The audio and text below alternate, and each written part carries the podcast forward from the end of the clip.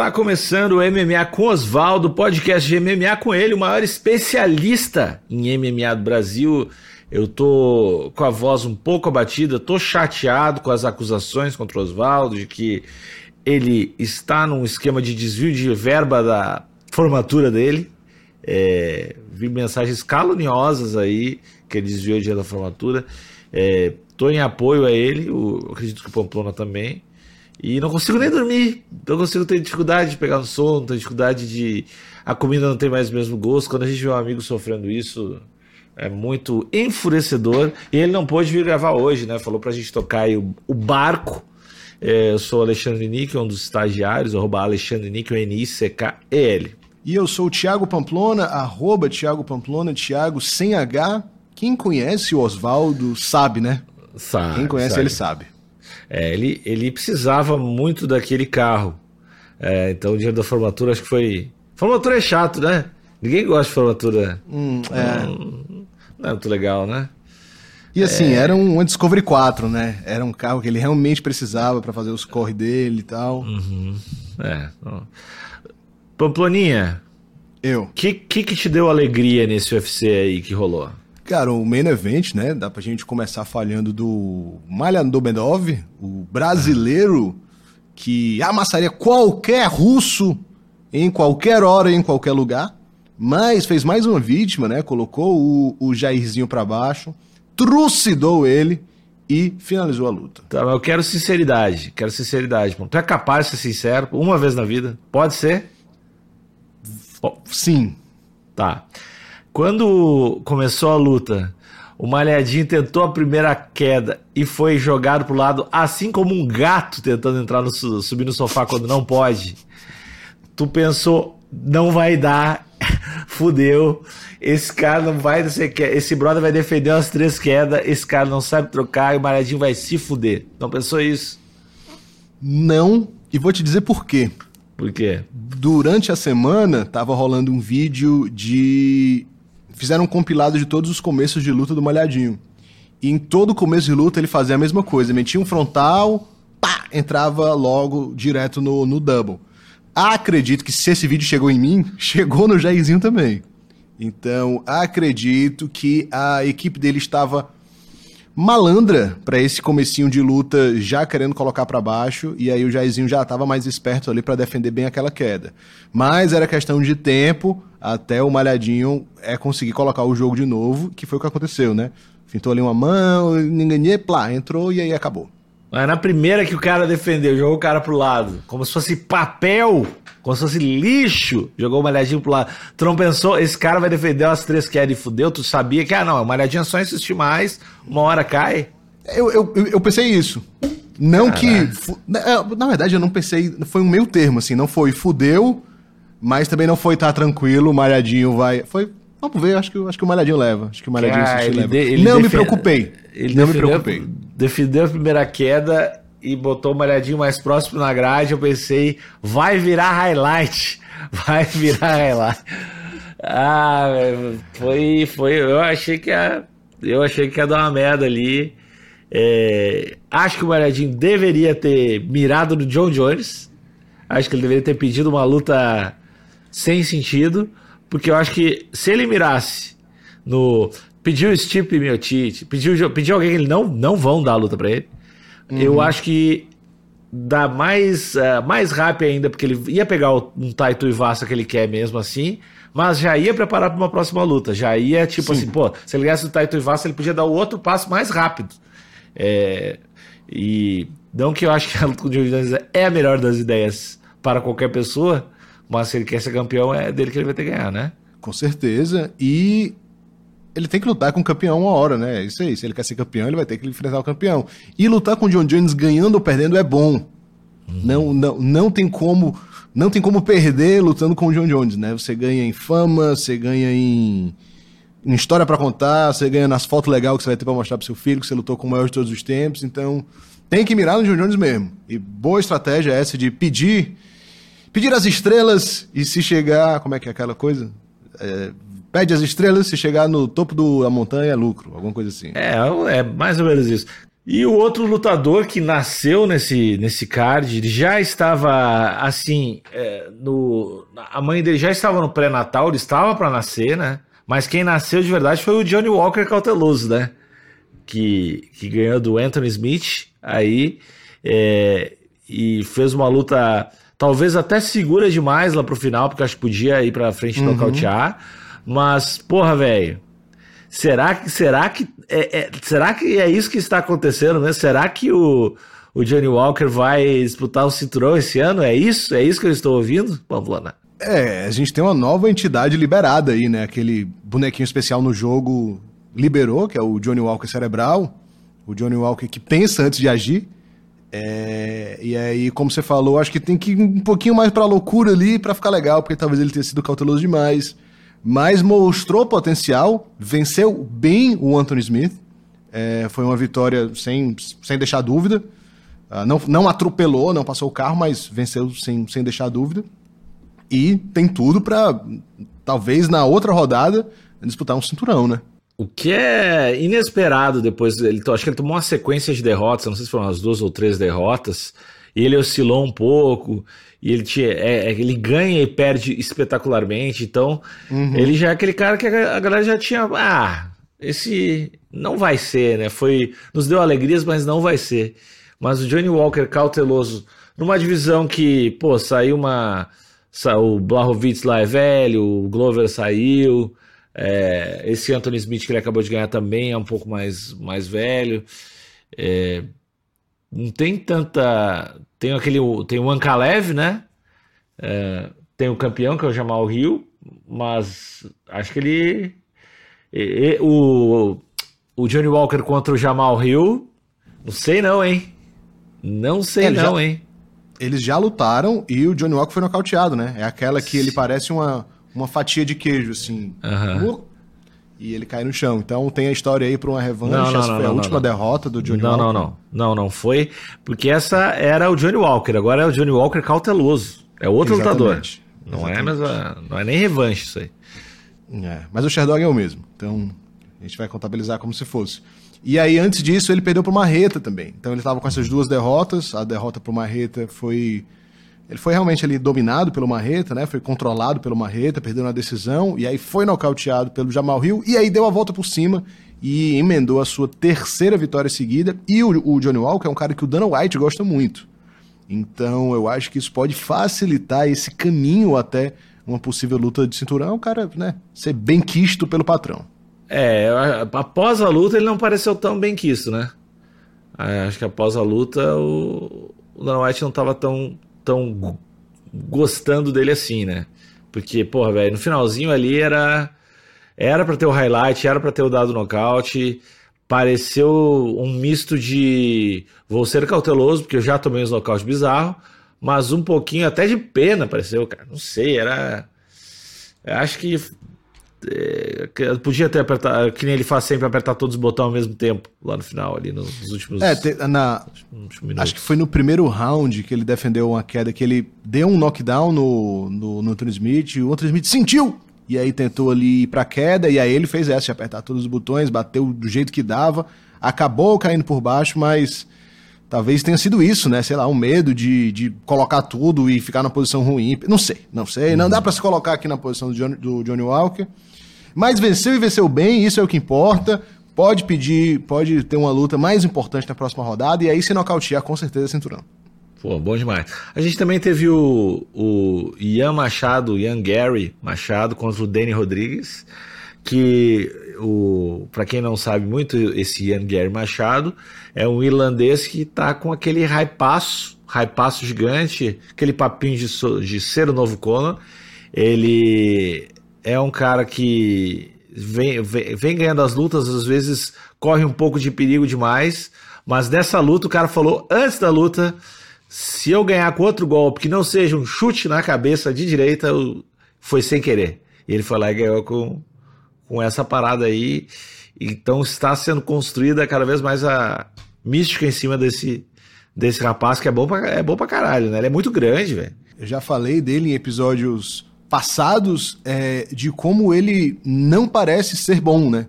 Tipo assim, você olha para ele, ele tem um estilo esquisito, tem uma guarda meio esquisita, ele fica com a mão, sei lá. É esquisito, ele não parece ser um cara muito bom, mas ele é muito bom em pé.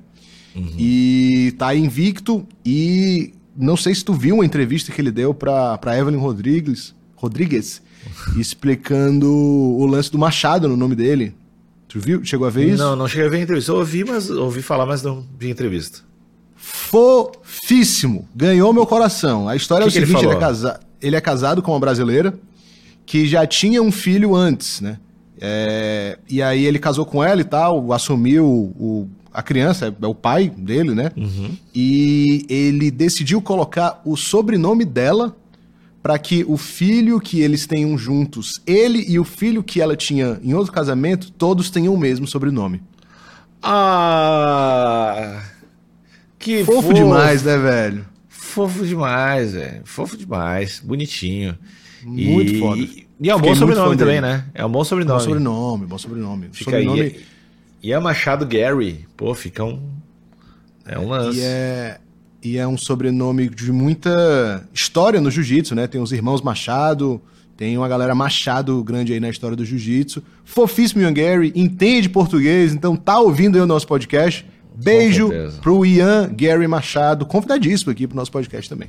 Outra luta que teve um, um, um cara que tu é fã aqui foi a vitória do Carlos Ulberg contra que o. Que é muito bonito. Ior Putiera, Putiera, Putieria, que é esse esse Ihor Putieria da Ucrânia foi o cara que ganhou do Shogun.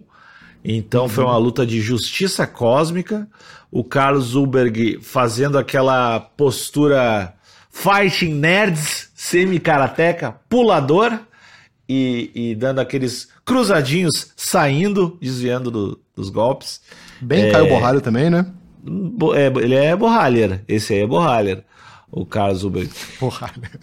Ele é Borralher.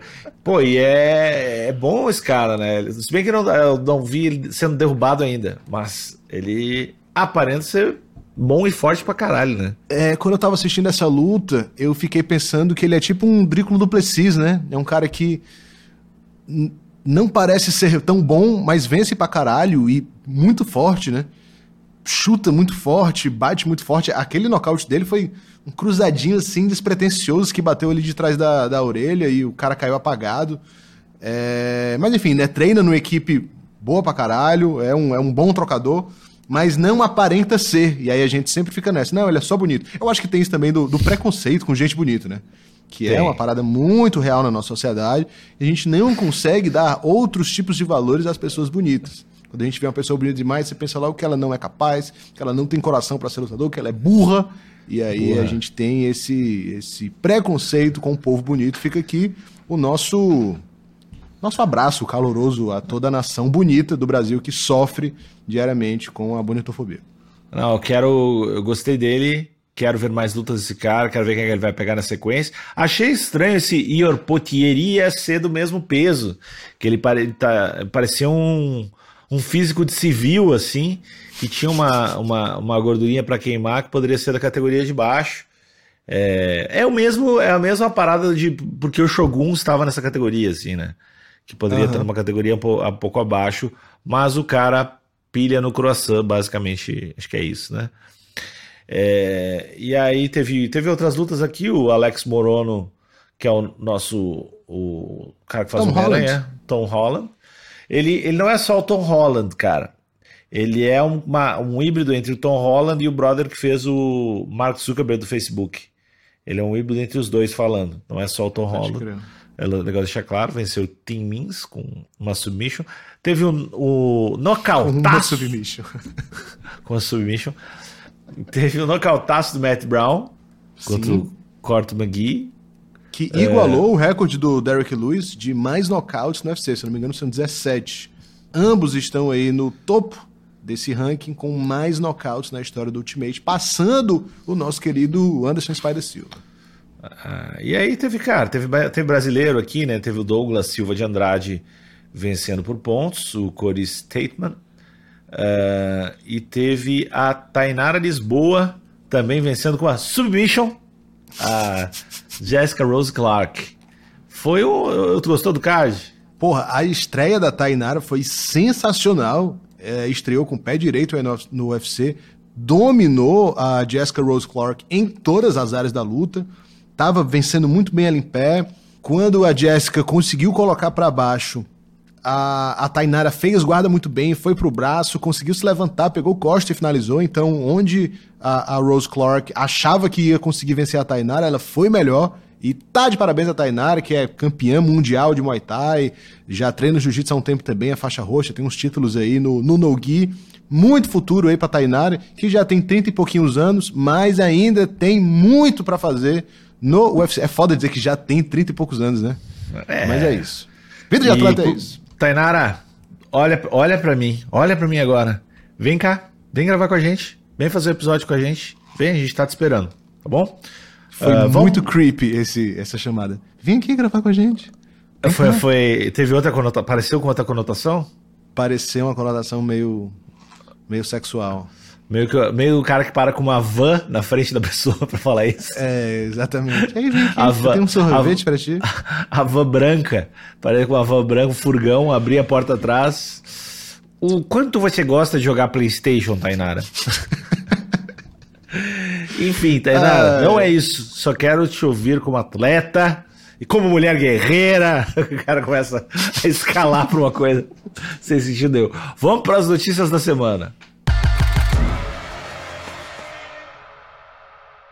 Nova teoria da conspiração envolvendo Britney Spears chacoalha a internet. Fãs afirmam que a pessoa que aparece no Instagram da cantora não é, na verdade, Britney Spears, e sim uma atriz utilizando-se de técnicas de deepfake. Trouxe, trouxe notícia plural hoje aqui pra gente, diversificada. Não, legal, legal, gostei da notícia aí. Britney. É, Free Britney. Britney. É, eu não sei, cada vez que eu olho o Instagram da Britney, eu, eu, eu simpatizo com o pai.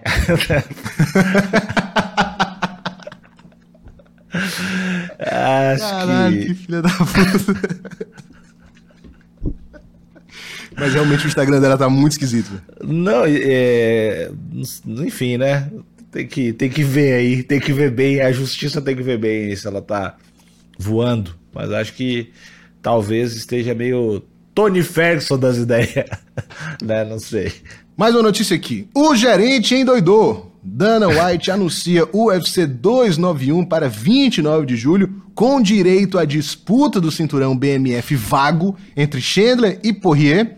Nosso uh. Poatan contra o terceiro do ranking, Ian Blachowicz, Paulo Borrachinha contra um desranqueado que acabou de estrear na organização e Tony Ferguson versus Bob Green e muito mais. Muito mais. É, o, é esse UFC, UFC loucura. É só.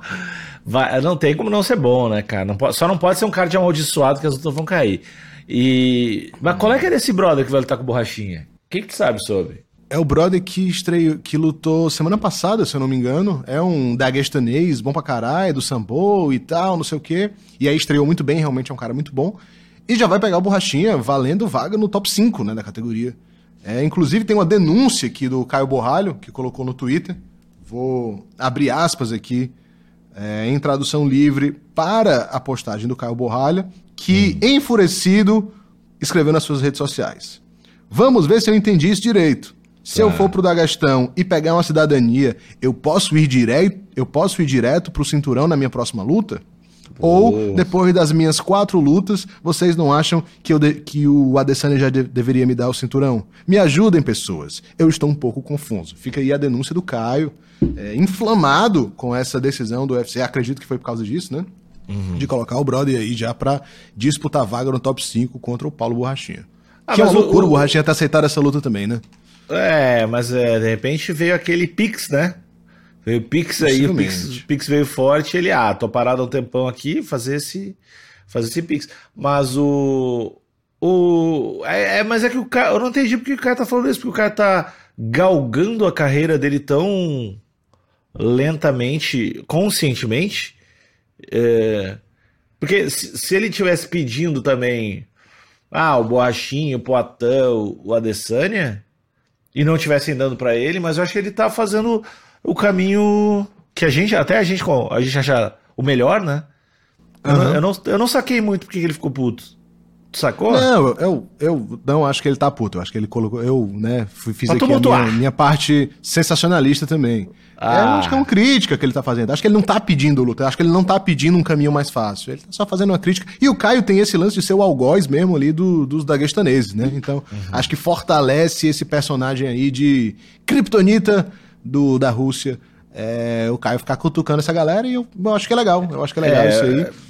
É, é bom ter alguém que. Ele podia matar uma águia no octógono, fazer um algo que desrespeite a cultura do.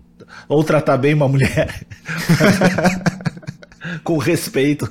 É, enfim, falar que ela deve votar, falar no, no octógono pra. Eu acho que todas as mulheres têm que votar. É, os caras. Aí. E elas Não! podem dirigir! Ah! E pode viajar sem autorização do marido. Não! é, pô, velho. Mas é isso, eu- esse cara aí tá maravilhoso, cara. Tem muita luta legal, velho. Maravilhoso, Muita luta legal. Não tem como. Pô, velho, Chandler, Poirier, Eu- o Borrachinha, Poatan.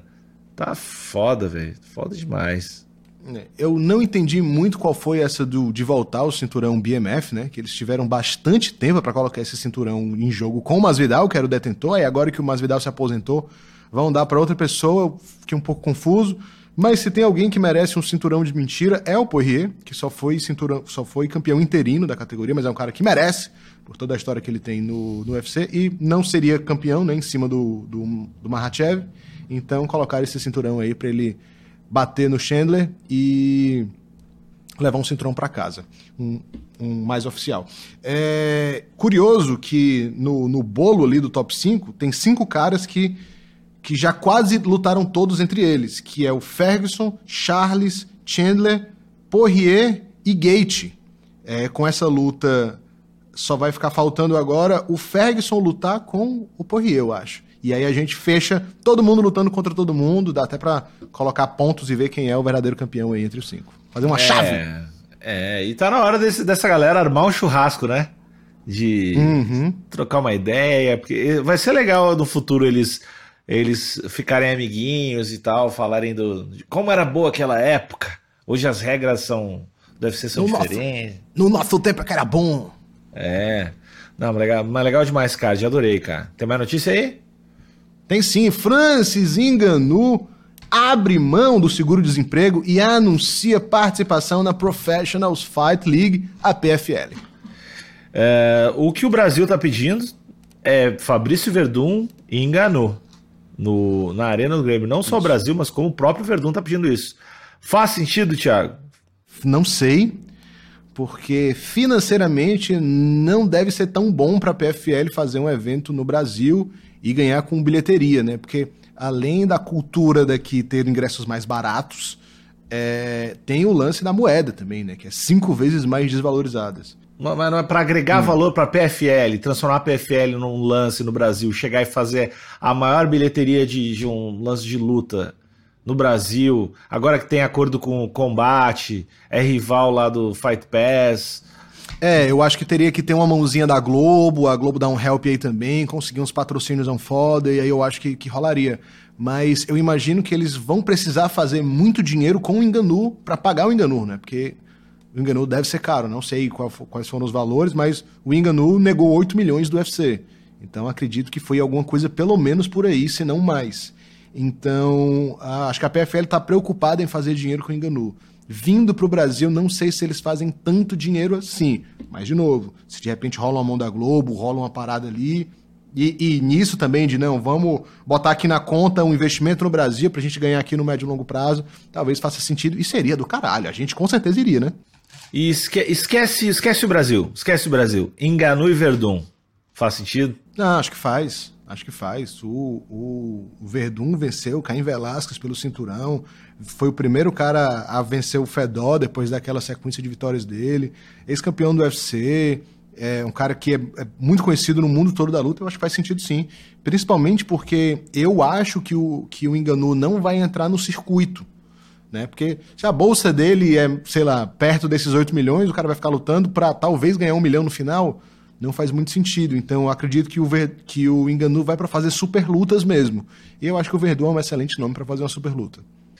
E se o Fabrício Verdun, como eu acredito, e provavelmente só eu, é, e ele e mais 10 pessoas, se ele ganhar, aí como é que fica aquele negócio do, do melhor peso pesado de todos os tempos? Tendo em vista que ele ganhou do Velasquez, ganhou do Minotauro, ganhou do Overeem, ganhou do Fedor, ganhou, cara, ganhou do Travis Brown, enfim, ganhou dessa galera. Tu acha que ele seria o melhor peso pesado de de todos os tempos?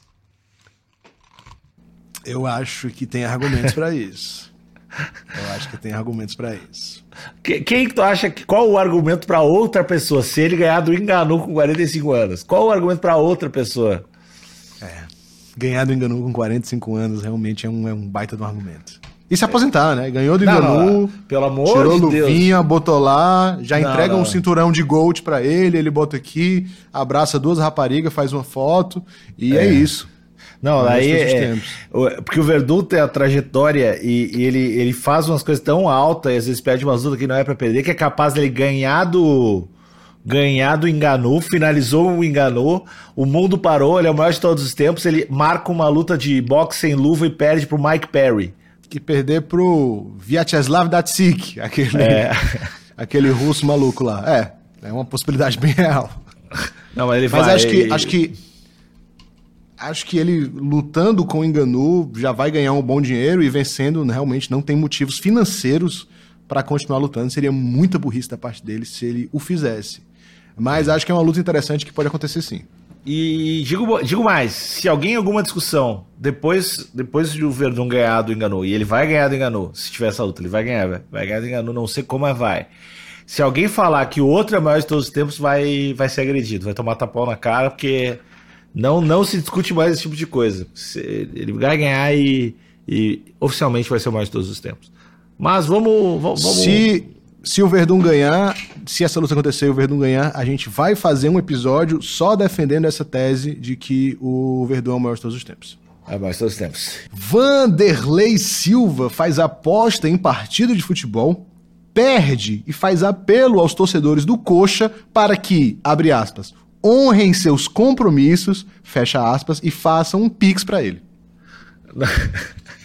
É Não. isso mesmo que você entendeu. Calma, calma. O cara foi lá, apostou, perdeu e pediu pra Uhum. torcida fazer um pix. é, Isso. É, não, isso eu, eu gosto do Vanderlei. Nessas horas eu acho do caralho. Eu acho que. Ele falou isso sério, cara. Assim, o vídeo é um vídeo vazado, né? Parece. Eu recebi informações confidenciais que parece que tem um grupo de de uma galera rica e de uns lutadores aí e tal, que a galera usa esse, esse tipo de influência pra coisas boas, né? Tipo, pô, tem um atleta meu precisando de patrocínio aqui pra fazer uma viagem, lutar, aí os caras ricos chegam lá, chega junto com dinheiro, pô, vou fazer um evento aqui, tô precisando de dinheiro, não sei o que, a galera chega junto. É, parece que tem esse grupo aí de influência, né, e de dinheiro aí com essa galera maior do MMA. E aí parece que foi em um desses grupos aí que o Vanderlei fez esse apelo pedindo pra galera chegar junto depois do head que ele deu lá na KTO. Tá, cara. é, não sei nem o que falar. É, boa sorte aí, Vanderlei. Boa sorte aí. É, cuidado. A gente vai falar, a gente vai dar umas dicas agora das lutas da semana pra te apostar. Vamos pras lutas da semana.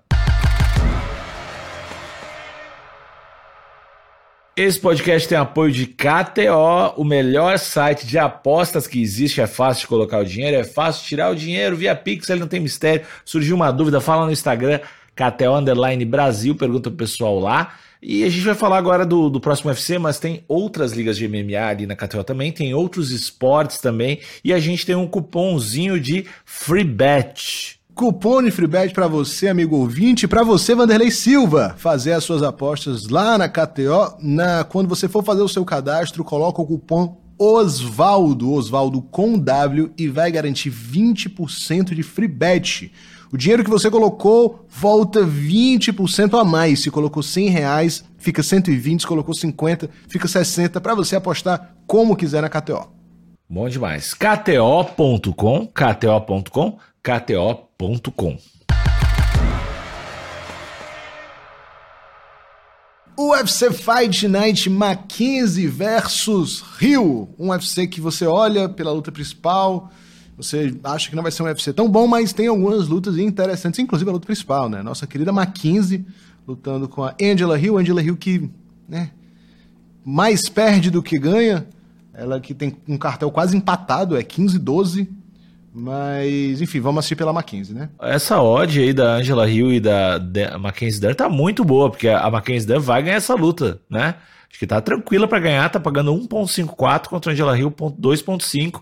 É uma, é, é, uma aposta segura, Pamplona? Eu diria que é uma aposta segura. Uhum. Eu diria que o Vanderlei pode colocar um bom dinheiro aí, que vai ter um retorno significante. Significativo. E, e o que, que mais te alegra aí nesse card? Cara, tem tudo tá um pouco legal. Ó. A gente tem no Common Event o Edman Shabazian, que é aquele brother lá que treinava com a Honda, que era não sei o que, não sei o que.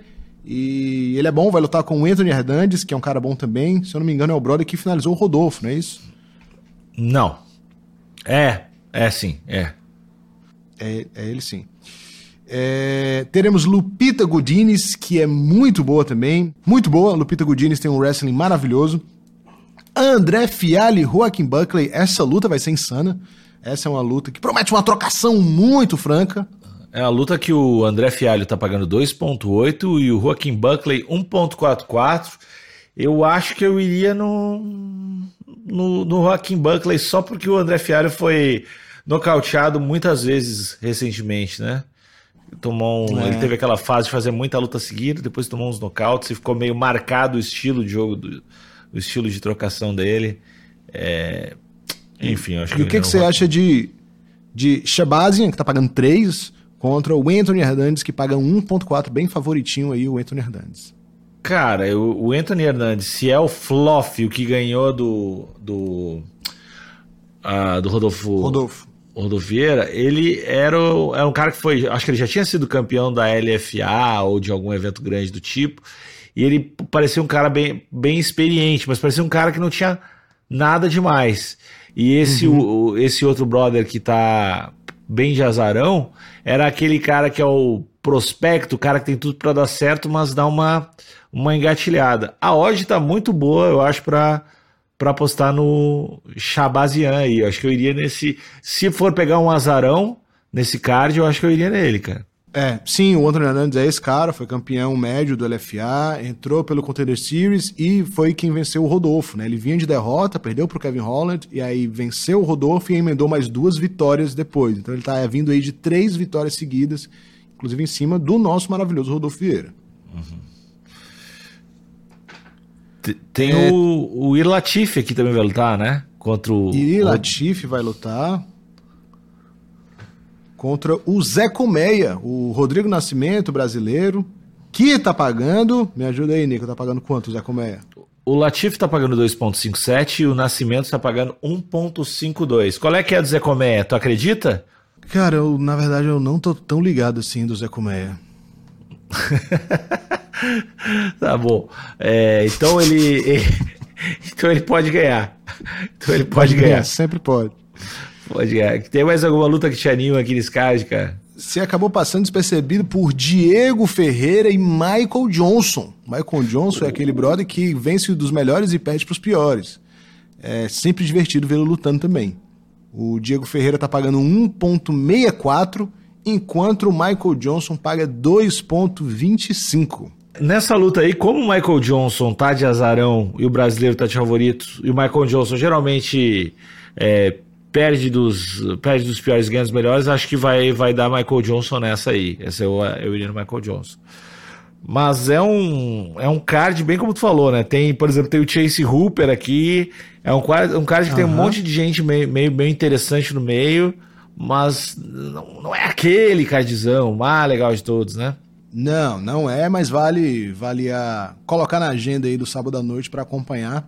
E tem também Natália Silva, né? Forte candidata a virar cristalzinha também, é que é a maior favorita da noite, pagando 1.11, enquanto sua adversária Vitória Leonardo paga 6.5. Ela é a segunda luta da noite, então vale a pena começar a assistir esse UFC desde cedinho. Tá bom. Então tá, tem bastante luta aí, bastante gente que. Uh, o, o Ilatif é o cara que tinha se aposentado e pelo jeito desistiu. Então tem umas lutas interessantes para dar uma olhada.